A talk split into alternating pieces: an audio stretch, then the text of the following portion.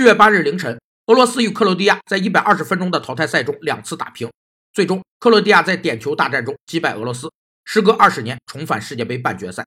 在本场比赛中，三十三岁的克罗地亚队长莫德里奇展现出了超强的领袖气质。领袖气质是管理者改变和影响被管理者心理和行为的能力。他的最终目的是使团队的思想意识与行为准则达成一致。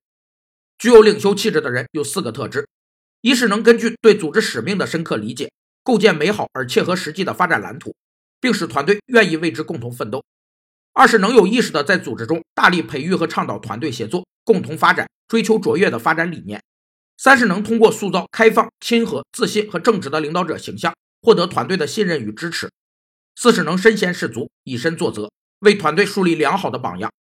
三十三岁的莫德里奇已为克罗地亚打了一百一十场比赛，打进十四粒进球，被誉为当今足坛组织型中场第一人。